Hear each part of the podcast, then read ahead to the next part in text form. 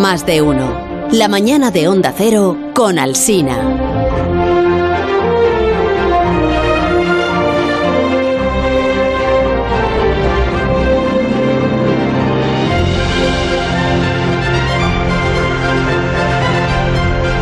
Aquí empieza París y te lo dice con Alberto Aparici, es nuestra sección de divulgación y de ciencia. Y hoy tengo para ti, Alberto. ¿Qué tal? Buenos días, Alberto, ¿cómo estás? Muy buenos días. Tienes una música muy bonita para empezar. Esta música es muy Es bonita. tuya. Lo digas Que lo tienes. son, ¿eh? Sí. Tenemos una música muy He dicho bonita. que era bonita la de Santi. Sí, es muy bonita. Esto, esto de, de- de Mejorable. ¿Dónde Todo es mejorable. esta Él está ahí, música? como Mari Carmen. Esta música es de una peli. La verdad es que nunca lo he sabido. Solo sé que es muy bonita. Ah, solo lo sé yo y no me acuerdo. Pero sí, bueno, tengo un mensaje para ti. Es un mensaje de, de una oyente. Ah, sí. que ha enviado esta nota de voz al 609, etcétera, al que te parece dar, le, le quieres dar paso tú al mensaje de la oyente? Me parece sí, bien, so- sobre todo por decir el número entero, no decir 609, etcétera.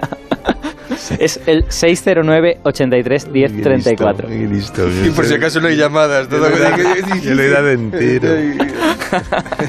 Venga, pues dale paso a la Eh, nota de voz. se dice. Por favor, ingeniero, dele usted paso a este por mensaje. favor, se va a acostumbrar a que se le pidan las cosas, por favor. Asunto Aparici, te lo dici o Aparici in the morning. Eh, a ver, como oyente también de Juanra Lucas, eh, os pido mm, a ver si podríais contar un poco más eh, esto del asunto que hablasteis la, la otra noche eh, sobre el tema de la, de la personalidad de los perros. Ah. Y contabais eso, que la raza eh, pues no influye tanto eh, en cómo son los perros. No sé si me explico. Bueno, seguro que el científico me entiende. Muchísimas gracias y un saludo para la Alsina, para Juanra y para el cocinero, por supuesto. No, El ¿pero qué cocinero, pasa? pero ¿por qué- tiene que salir el cocinero en esta sección? La verdad, está, está invadiendo el programa entero. Es verdad, pero el cocinero. A un ratito que sale y las cosas que dice. Bueno, le puedo garantizar a nuestro oyente que entiendo lo que, lo que quiere decir, efectivamente. Mm. Vale. Que, que se quedó con ganas de saber más. que Es se quedó con ganas de saber más. y efectivamente es un tema muy guay que contamos el viernes pasado en la brújula con Juanra. Y es que el paper que lo tengo aquí lo he traído para que lo podáis ver tiene colorines muy bonitos. Ajá. es un es un artículo de sus 20 páginas. Así que hay, algunas cosas muy simpáticas que se nos quedaron un poco sin contar. Así que hoy podemos ampliar podemos hacer una cosa un poquito más larga.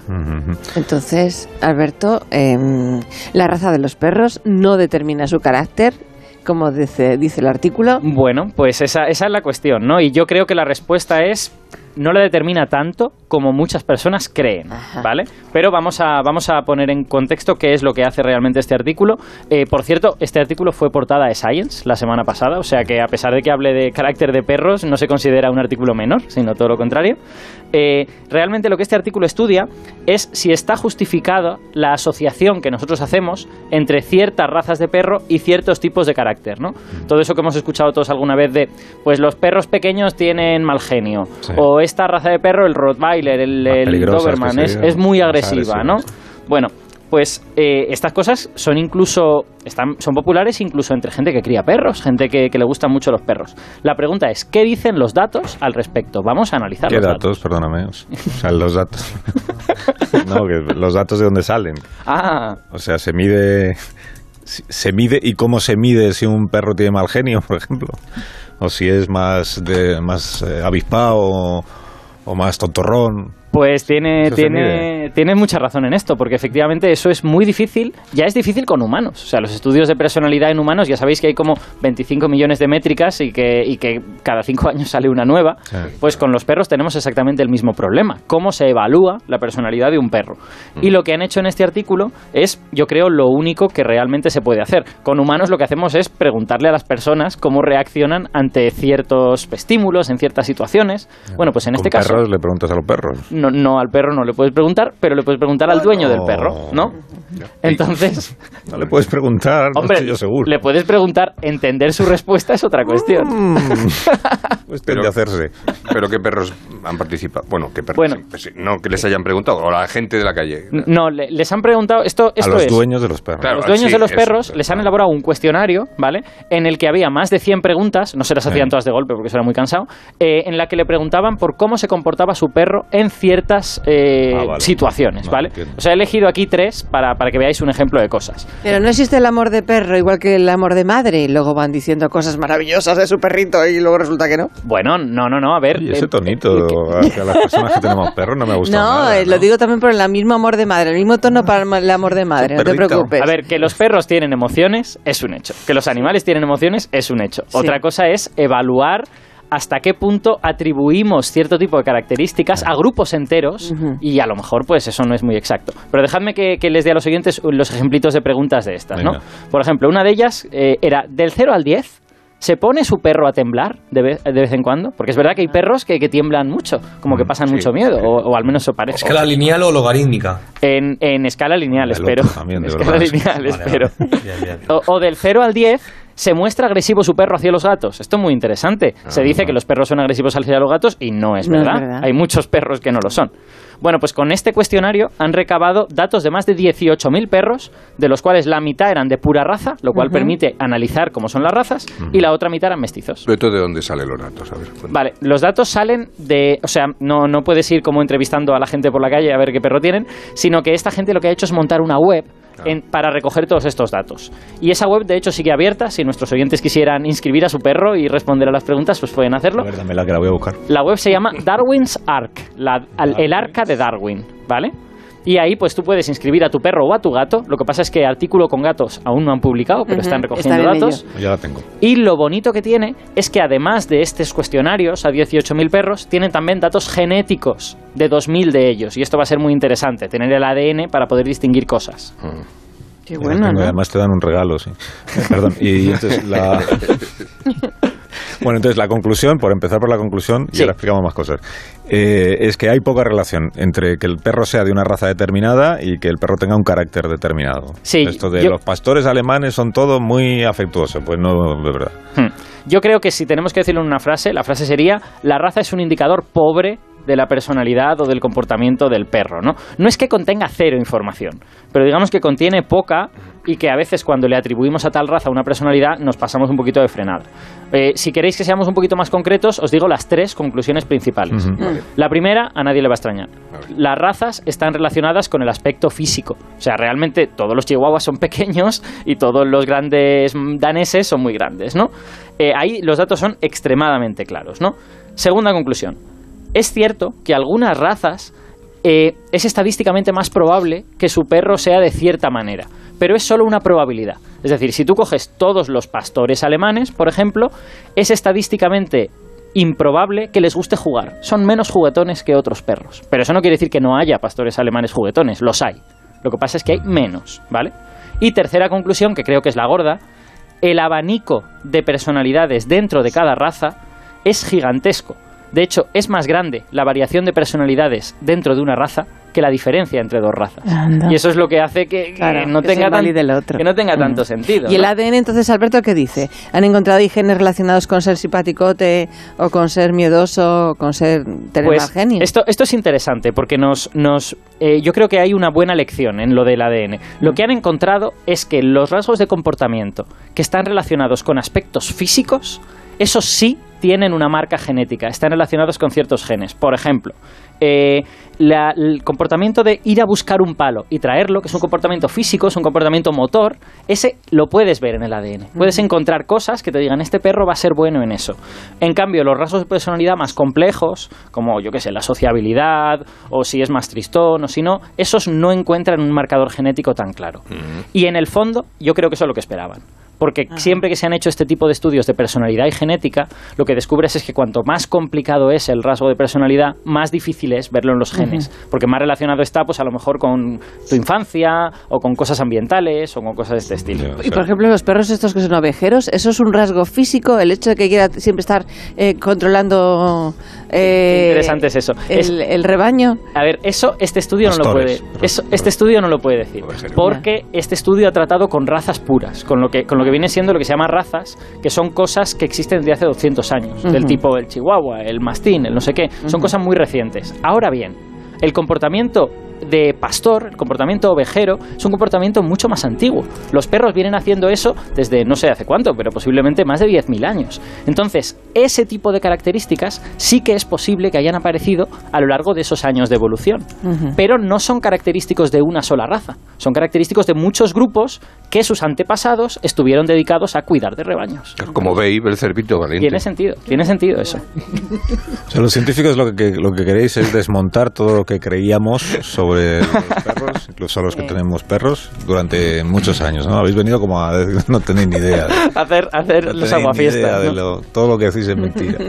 No, a ver, todo, todo no queremos desmontarlo. Lo que pasa es que hay que analizar los números para ver lo que dicen, ¿no? Y lo que el estudio sí confirma es esta especie como de propensión estadística de algunas razas a ciertas cosas, ¿no? Pero cuando decimos todos los perros de esta raza son de tal cual manera, pues ahí es cuando nos equivocamos, ¿no? Como mucho, lo que se puede decir es que es más probable que un perro de tal raza sea de tal o cual manera. Pero ojo, el estudio tiene un punto débil y es un punto débil muy interesante, que es que como tú lo que has hecho es preguntarle a los dueños, y los dueños tienen estas ideas, los dueños piensan, como tengo un pastor alemán, tengo un perro muy listo, tengo un perro muy fiel, como tengo no sé qué perro, tengo un perro eh, muy, muy con mal carácter o algo por el estilo. Entonces cabe la posibilidad de que el dueño sabiendo que la raza de mi perro es no sé qué, esté sesgando su propia respuesta sin darse cuenta, no porque te quiera engañar, sino porque él mismo, como le dijeron, su perro va a tener mal carácter, pues se fija cada vez que el perro ladra y tal, y cuando el perro está tranquilo, pues no se fija tanto, ¿no? Entonces, Y, a- y al revés, que también pasa, que como su perro tiene mal carácter, entonces eh, el, el dueño decide que todos los de esa raza Tiene mal son como el suyo. exacto, eso Entonces, también cuando alguien le pregunta, ¿y esta raza qué tal? Dice, no, esta raza no, porque tiene muy mal carácter. Y resulta que es solo el suyo el que tiene es. mal Por otras razones. Por ejemplo, Eso porque él también tiene mal carácter. Y luego, claro, también. Y luego está el, per- el, el dueño que piensa que su perro va a tener mal carácter y entonces le, le educa Pensando que es que va a tener mal carácter. Sí, es que hay todo tipo de sesgos que tienen que ver con la educación. Claro, el, perro es un animal complejo y su cerebro también lo es. Y como los humanos les afecta la educación, al perro también, Igual. obviamente. Me encanta París. y me- ¿Puedo hablar? ¿Puedo decir una Sí, cosa sí, como favor. perruno y estadístico? Sí. Es que eh, eh, ese es un ejemplo, de- me, me leí el estudio este y, y es un estudio aparte de curioso que indica muy bien lo de correlación no implica causalidad, ese- esa clásica falacia, Exacto. que dos cosas pueden ir relacionadas pero no provoca, una cosa no provoca la otra. Y esto es un ejemplo muy bueno, como dice Aparici, que aquí aumenta la probabilidad pero no la causa, no una raza no causa un carácter, no es un... Efectivamente. Es una parte del fenotipo. Cógete, me llaman, cógete. ahora vuelvo. Te están llamando, Santi. Pero Sí, hay, Somos nosotros mismos para que mi se perro. calle. Ah, sí. Te hemos salvado a París. No, hay, un- hay una cosa, hay una cosa que, que quiero añadir relacionado con esto, de que a lo mejor los propios humanos están introduciendo un sesgo en el estudio, que es que el estudio permite distinguir un poquito de eso gracias a los mestizos, gracias a los perros mestizos. Claro, porque ahí el, el propietario del perro no puede. No, no- Exacto. no tiene una raza única de perro. Dice, No, un perro que es una mezcla de cuatro razas porque los abuelos eran de una cosa y tal y entonces no sabe a qué atribuirlo. ¿no? Es que, claro, las razas se distinguen por sus caracteres físicos, pero en cuanto las mezclan, esos caracteres físicos desaparecen muy rápidamente. Entonces, los, los dueños que tienen perros mestizos es muy difícil que vayan a saber cuál es la ascendencia del perro. Entonces, ¿qué es lo que ha hecho este, este equipo? Pues lo que ha hecho es coger los mestizos de los que tenían ADN y ver a ver qué decían sus dueños sobre ellos y qué dice su ADN sobre su ascendencia, ¿no? Y lo que han encontrado es, digamos, algo mixto en ese sentido. Han encontrado que en algunas razas sí que los mestizos confirmaban lo que los dueños del perro de pura raza decía. Por ejemplo, os voy a dar un ejemplo. Los mestizos con ascendencia de coli tienden a ser más obedientes, que es lo mismo que decían los dueños de un colis. pura raza. ¿no? Pero en cambio, en otras razas, los mestizos desmentían lo que, lo que decían los dueños del pura raza. Por ejemplo, los Golden Retriever, los dueños del pura raza dicen, uy, no, mi perro es súper amable con desconocidos, mi perro nunca, nunca se pone nervioso con desconocidos. Bueno, pues los mestizos con ascendencia Golden Retriever no muestran ninguna preferencia en ese sentido. No es que sean antipáticos, es que parece neutro en ese sentido. Claro, es verdad que en este caso estamos hablando de mil perros. No sé si es número suficiente para extraer muchísimas conclusiones, pero sí vemos que estos sesgos existen, ¿no? O sea, que, que la gente tiende a contarse una historia acerca de cómo es mi perro por ser de la raza que es, y esa historia a veces es cierta y a veces no tanto. Pues, una pregunta, si dices que hay razas que tienen rasgos de personalidad favoritos, ¿no? Sí. Y otras que no, entonces ¿a qué se debe la diferencia? Quiero decir, ¿cómo, cómo es que en, en algunos casos hemos conseguido incluir esa personalidad en la raza y en otros casos no? Ah, pues esa, esa es una buena pregunta y lo malo es que los propios autores dicen que no son capaces de responderla, ¿vale? Porque ellos lo único a lo que se retrotraen es a las razas puras y la relación entre las razas puras. Ellos nos dan una hipótesis en ese sentido, que es lo que Begoña ha dicho antes.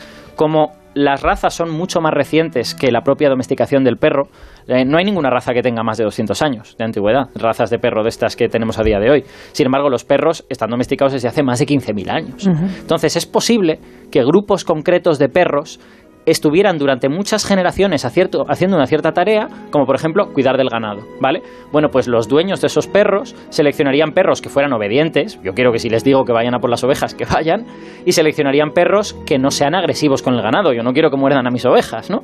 Entonces, a lo largo de las generaciones, ciertas poblaciones de perros pueden haber fijado esas características que los dueños preferían. Y luego, las razas a lo mejor los, los perros que iniciaron una raza eran un grupo como de 20 y resulta que de ellos 15 eran de estos que tenían ascendencia pastora. Pues resulta que la raza hereda eso. Pero no es tanto porque los que han hecho la raza digan yo quiero esto, sino porque ya venía, venía ya por anticipado. De todas maneras, esto es una hipótesis, esto los autores no lo pueden garantizar. Pero no es el caso de crear una raza nueva, pero sí que es verdad que se ha creado un comportamiento nuevo. Por ejemplo, quiero pensar en los perros abandonados. Los perros abandonados se asilvestran Ah. y de pronto empiezan a vivir en, en manadas Nada. y, y a atacar y a defenderse y a sobrevivir. Claro. Es decir, y eso sí que es un comportamiento natural que, que han tenido ellos que... que- Los biólogos te dirían que ahí lo que ha pasado es que la selección ha dejado de ser artificial, ya no es la selección que hacemos los Sí, humanos. porque ahí se mezclan todo tipo de Claro, perros. Claro. y pasa a ser una selección natural. Hay todo tipo de cosas que están seleccionando ese grupo. Pues, por ejemplo, como de bien trabajen en equipo. O eh, cuánto. eh, si tienen poco miedo a la hora de hacer un- una caza, ¿no? O si van a tener miedo y resulta que se van a morir de hambre por, por esto. O sea, eso ya no es una selección que hacen los humanos, es una selección que está haciendo la realidad, digamos. Sabes que acabas de generar muchísimas más dudas de las que pudiera tener alguien que esté eh, con intención de tener perro y que lleva, por ejemplo, pues unas semanas dándole vueltas a Sí. ver cuál es la raza que más me gusta, la Mm. que más se adapta a mis circunstancias, la que y ahora mismo está pensando "Uf, con la raza no me resuelve nada. No. Da igual. claro. Tengo que conocer eh, Sin educarle bien al y ya perro en está, cuestión, trae- o sea, convivir con él un- Claro. unos días, conocernos y una vez que nos conozcamos, Oye, pues ver no, si la convivencia va a prosperar o no. Sí. pues no me parece un disparate esto No, que estás no, no. diciendo, sobre todo si el perro es adulto. Otra cosa si el perro es jovencito y tal, pero si el perro es adulto, su personalidad ya está fijada. Ya no tiene que ver con, con los lugares comunes. Oye, me dejáis que hagamos una pausa cortita y en medio minuto o quizá cuatro eh, seguimos hablando de seguimos hablando de perros. Seguimos hablando de perros. Seguimos hablando de perros con Alberto Aparici.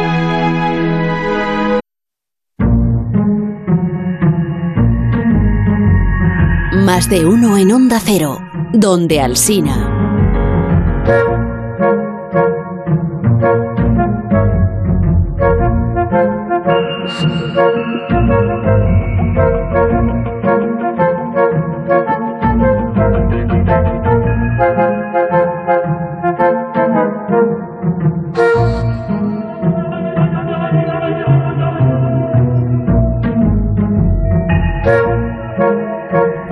Historia, ¿puedo? Una, una historia que me ha pasado aquí. Hombre, a mí me encanta que cuentes historias, Carlos. Sí, estas historias que encuentra Zumer que están muy bien. Por ejemplo, cuando el perro empezó a ser el mejor amigo del hombre, que nos tenemos que ir a 20.000 años atrás. 20.000 años atrás, en la época en la que después de casi 100.000 de periodo glacial, los humanos nos habíamos vuelto bastante buenos cazando grandes animales Sí, señor. que vivían en los climas eh, pues fríos, ¿no? Cazábamos búfalos, ¿te acuerdas? Cazábamos ¿Cómo cazábamos tú y yo los búfalos? Mamuts hemos llegado a cazar. Sí, sí. Bueno, no siempre hubo esa suerte, pero cuando caía una presa de este tamaño, pues todo el clan podía comer durante varios días. Y no solo eh, el clan. O sea, si a algún carnívoro no le importaba merodear cerca del campamento donde estaban los humanos, pues lo más probable es que algo le cayera, ¿no? Sí, señor. Y que pudiera llevarse algo a la boca de lo que los humanos pues o les sobraba o no aprovechaban lo que fuera. Y así es como los lobos empezaron a fijarse en nosotros. Nos hacían ojitos. Qué bonito. Y es un, un artículo publicado en la revista Science el año 2013. Sí. 13. Dice aquí que es el Pravda de Alberto Aparici. ¿Qué te parece? Esas son cosas de Zumer. ¿Qué decía este artículo? Decía, pues los lobos empezaron a aprovechar los restos de comida que dejaban los humanos en los lugares de caza o cerca de sus asentamientos, esto por un lado, y por otro, los humanos se beneficiaron de la protección y de la defensa frente a otros depredadores. La defensa que les ofrecían los lobos cuando merodeaban en las proximidades de sus poblados, porque así los demás no se acercaban. O sea que la domesticación de los perros empezó con estos lobos que se acercaban a nosotros para comer lo que a nosotros nos sobraba. Y que además serían los lobos menos miedosos de su grupo, los que menos se estresaban, digamos, al acercarse a esta gente rara que estábamos allí en los campamentos. ¿Has visto Alfa? Que habla No he visto Alfa, Ah, no, la tengo pendiente. claro. Quiero, quiero. Sí, Sí, sí. Es una película. Sí, Sí. es una película sobre la hace dos 20.000 años Esta no la y un chaval que se pierde y entonces eh, se encuentra con la ayuda de un lobo Sí, y al final lo domestican. Bueno, entonces el dato, y corrígeme Alberto, es que estos lobos, a los que igual deberíamos llamar eh, protoperros, Sí, protoperros es un nombre bonito, fueron los primeros animales eh, domésticos, digamos. O sea, son, los primeros animales que se instalaron a vivir con nosotros, los seres humanos. Pues efectivamente, los perros, además con cierta diferencia, son los primeros animales que instalamos en, en nuestras comunidades. Hace esto, hace alrededor de 20.000 años más o menos, no se sabe muy bien la fecha. Eh, y de hecho fue el único animal domesticado antes del final del periodo glacial, que terminó hace como unos 12.000 años. Los gatos, en comparación, hay muchos oyentes que le gustan los gatos también, son mucho más recientes, hace 8.000, hace 7.500 años, y entre medias hay un montón de otras cosas. Están todos los animales de granja, están las ovejas, los cerdos, las vacas, las cabras, el cebú en, en la India, que es también como una especie de vaca, todos más o menos alrededor de hace 10.000 años, cuando los hielos se van y se inventa la agricultura. Está el teléfono Pedro Morell, que nos escucha desde Suecia y es investigador en la Universidad de Uppsala y se dedica a estudiar procesos de domesticación y la genética de los primeros animales domesticados. Y le quiero preguntar a Pedro, eh, Pedro Morell, buenos días. Hola, muy buenas. Buenos días, hola Pedro. Le, le quiero preguntar cómo sabemos todo esto que acabamos de contar, ¿no? O sea, cómo sabemos que la historia de la domesticación de los perros es esta que, que hemos explicado. ¿Cómo hemos llegado a, a saberlo, a llegar a esa, cómo hemos llegado a esa conclusión, Pedro? Pues la verdad es que el- esto es un trabajo que lleva haciéndose de forma intermitente desde prácticamente Darwin, que fue el primero que, que decidió estudiar el, el cambio de los, de los animales, eh, usando como modelo los animales de que tenía él en su, en su granja y en las granjas de alrededor, y, y a partir de ahí extrapolarlo a la evolución de todos los animales. Pero en concreto, en el tema de la domesticación, eh, la mayor parte de lo que, mm, de lo que hacemos es eh, arqueología, básicamente, lo que se conoce como zooarqueología, porque es el mismo trabajo que hacen los arqueólogos con, con humanos, pero centrado en animales. Y esta, este campo de científico nos ha aportado un montón de, de datos, pero le faltaba algo que en los últimos 10-15 años ha explotado, que es eh, el ADN antiguo y la arqueogenética. Ajá. ¿vale? Y es que gracias, eh, gracias a este ADN antiguo, ahora podemos coger los restos que tenían, eh, que van encontrando los arqueólogos y podemos relacionarlos entre ellos. Y ahí es cuando eh, de verdad ganamos el, el poder de poder decir, vale, pues esto que puedes, eh, que por, mm, por forma y tamaño Mm. podría ser un lobo muy pequeño o un perro muy grande, lo que mm, antes habéis llamado un protoperro, Ujú. pues ahora podemos decir si en realidad es un ancestro del, de los perros que tenemos hoy en día, si eh, resulta que eh, es un- una domesticación independiente que no triunfó, Ajá. o si en realidad es simplemente un, un animal salvaje.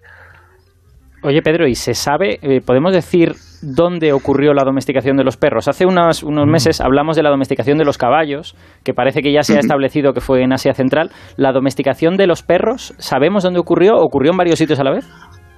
Eh, pues en realidad todavía no hay un consenso muy claro. Eh, ha habido mm, mm, varias hipótesis, eh, no solamente de una domesticación, sino incluso tres domesticaciones, una en Europa, una en Asia Central y otra en, en el Extremo Oriente. Eh, mm, hoy en día parece que lo más probable es que sea una, una sola, pero la región concreta eh, está todavía un poquitín en el aire. Sin embargo, este año pasado, eh, Anders Beckstrom, un eh, investigador de, del Instituto Crix de Londres, eh, presentó en una, en una conferencia en la que estuve eh, unos resultados que todavía están sin publicar, estamos a la espera del, del artículo, pero eh, apuntaban a una zona de la que no tenemos muestras actualmente en Asia Central. En Asia Central, vale, o sea que Sí. todo sale de Asia Central. Es que de verdad, yo soy súper fan de, de esa zona del mundo que además está infraestudiada. Que más es grande. Sí, es, es un sitio fascinante.